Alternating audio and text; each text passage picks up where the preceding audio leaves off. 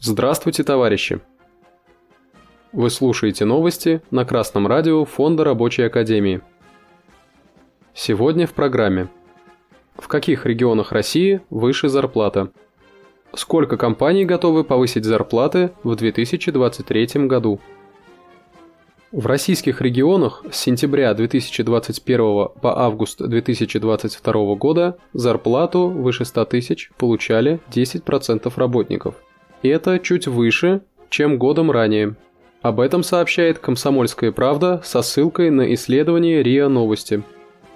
Чукотка стала лидером рейтинга. В регионе около половины работников получают больше 100 тысяч рублей в месяц.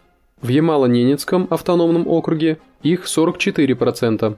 В Магаданской области, Ненецком автономном округе и в Москве таких работников треть. В десятку регионов с самыми высокими зарплатами попали также Камчатка, Сахалинская область, Ханты-Мансийский автономный округ, Якутия и Мурманская область. Там больше 100 тысяч рублей в месяц получают от 18 до 25% работников. Санкт-Петербург лишь на 11 месте. Хуже всех по этому показателю Калмыкия, Ингушетия и Мордовия. Там больше 100 тысяч получают менее полутора процента занятых. Во многом такой разброс зарплат связан с тем, что буржуазия готова развивать те регионы и отрасли и, соответственно, платить выше зарплату там, где она легко получает сверхприбыли. Так она реализует свои интересы. Напомним, президент России Владимир Путин на совещании по вопросу поддержки доходов семей с детьми заявил о важности роста реальных зарплат на фоне снижения инфляции. Также важно помнить, что стоимость рабочей силы в среднем по стране составляет более 200 тысяч рублей. Это расчетное значение необходимых ежемесячных затрат семьи рабочего для нормального ее существования. И чтобы заработная плата поднялась до уровня стоимости рабочей силы, необходимо, чтобы она регулярно повышалась выше уровня инфляции, хотя бы на 5-10%. Надо отметить, что индексация зарплаты сама по себе не является ее повышением – поскольку она возвращает зарплату на предыдущий уровень съеденной инфляцией.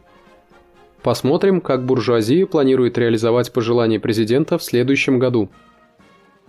Почти половина опрошенных работодателей не собирается менять зарплаты. Индексацию планирует провести 28% организаций, а повысить реальное содержание заработных плат готовы четверть компаний. При этом 4% работодателей планируют снизить зарплаты работников – об этом свидетельствуют результаты совместного исследования сервисов Работа.ру и Сберподбор, сообщает информационное агентство ТАСС. Аналитики также выяснили, планирует ли компания менять штат в 2023 году.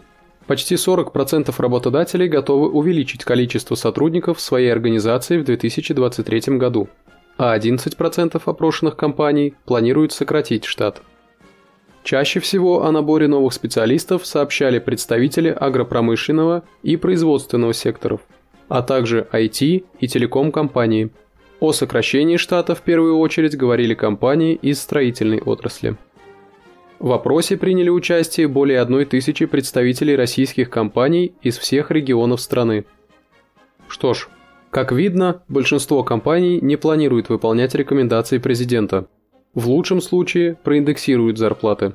Некоторые даже готовы приступить закон и нарушить 130-ю статью Трудового кодекса Российской Федерации, снизив оплату труда своим сотрудникам. Похвально, что есть компании, заявляющие о планах повысить реальное содержание заработных плат, но повысит ли и насколько, покажет время. Надеяться на лучшее, конечно, можно, но нам, трудящимся, пора взять свою судьбу в свои руки. Осознать свои интересы и последовательно проводить их в жизнь. Добиваться не просто повышения зарплат, а ежегодного роста выше уровня инфляции. Это не что-то невозможное. Есть успешный опыт докеров и диспетчеров. Учитесь у них, как действовать и использовать буржуазное законодательство, чтобы побеждать. Фонд Рабочей Академии и Рабочая партия России готовы вам всячески помогать в этой борьбе. Новости читал Сергей Воробьев с коммунистическим приветом из города Пензы.